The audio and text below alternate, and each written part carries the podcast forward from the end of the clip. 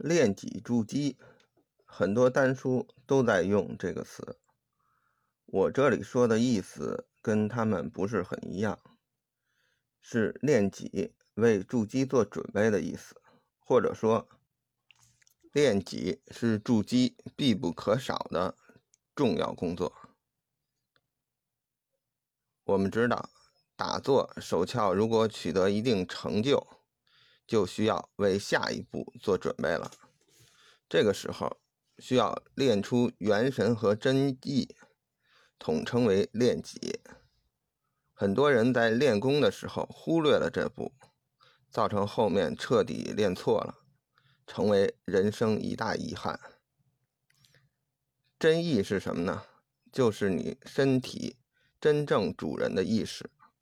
这个真正的主人，我们之前提过，就是元神，也就是西方心理学所说的超我。丹书有云：“静为元神，动为真意。”也就是说，这个真意就是元神动的状态。元神为阴，真意为阳。这么说可能有些深奥了。简单的说，练出真意。就是让元神做主，替代食神，控制住你身体整个练功的过程。为什么要这么干呢？因为食神喜动好死，他做主就是逐步消耗你的生命，把你引向死亡。举个例子，人为啥会对黄赌毒上瘾？就是食神在作怪。食神会不断给瘾君子灌输特别爽的感觉，让他越陷越深。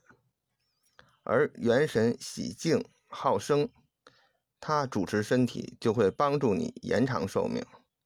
所以练丹功就一定让元神动起来，也就是真意来主持这个身体，才能成功。那练出具体有什么方法呢？因为元神喜静，所以身心必须入静到一定程度，它才会出现，才能调出真意，控制住身体里的气机。入静的方法前面说了很多，如果还练不好的话，可以再参考一下灵宝秘法引仙功的一些要点，比如打坐的时候，上体要正直，舌头不要乱动。收回自身宇宙，也就是自己眼、耳、鼻、触觉等感知的范围越缩越小，要越来越放松，呼吸细匀长，心脏跳动也要随之自然缓慢。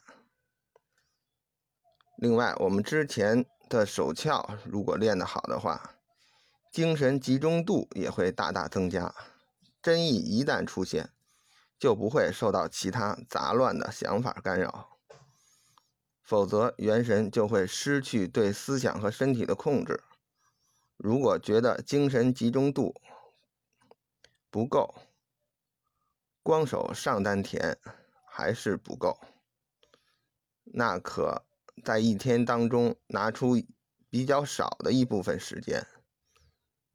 也就是说，呃，部分练功的时间，手下田、中田、夹脊、双关等窍位，继续增加精神集中度，但一定要注意勿忘勿助这个原则，不要强行用力而让自己产生危险，因为有些窍位，呃，还是比较危险的。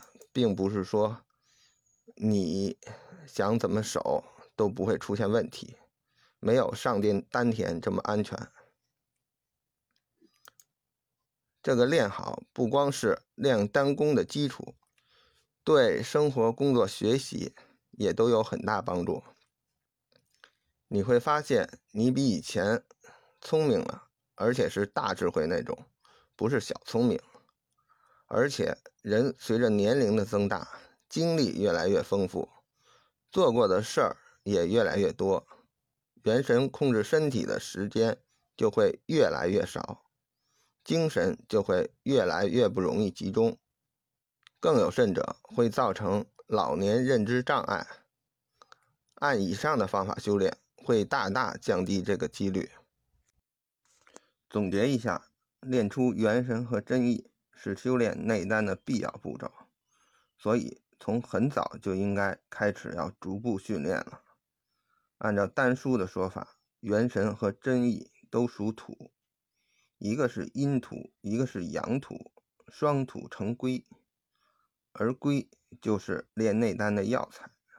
其实练内丹功法，从理论上来讲并不难，但是有很多基本功需要长时间训练，逐步掌握。很多人都是没有这个能力和毅力，或者说急于求成。造成了终身遗憾。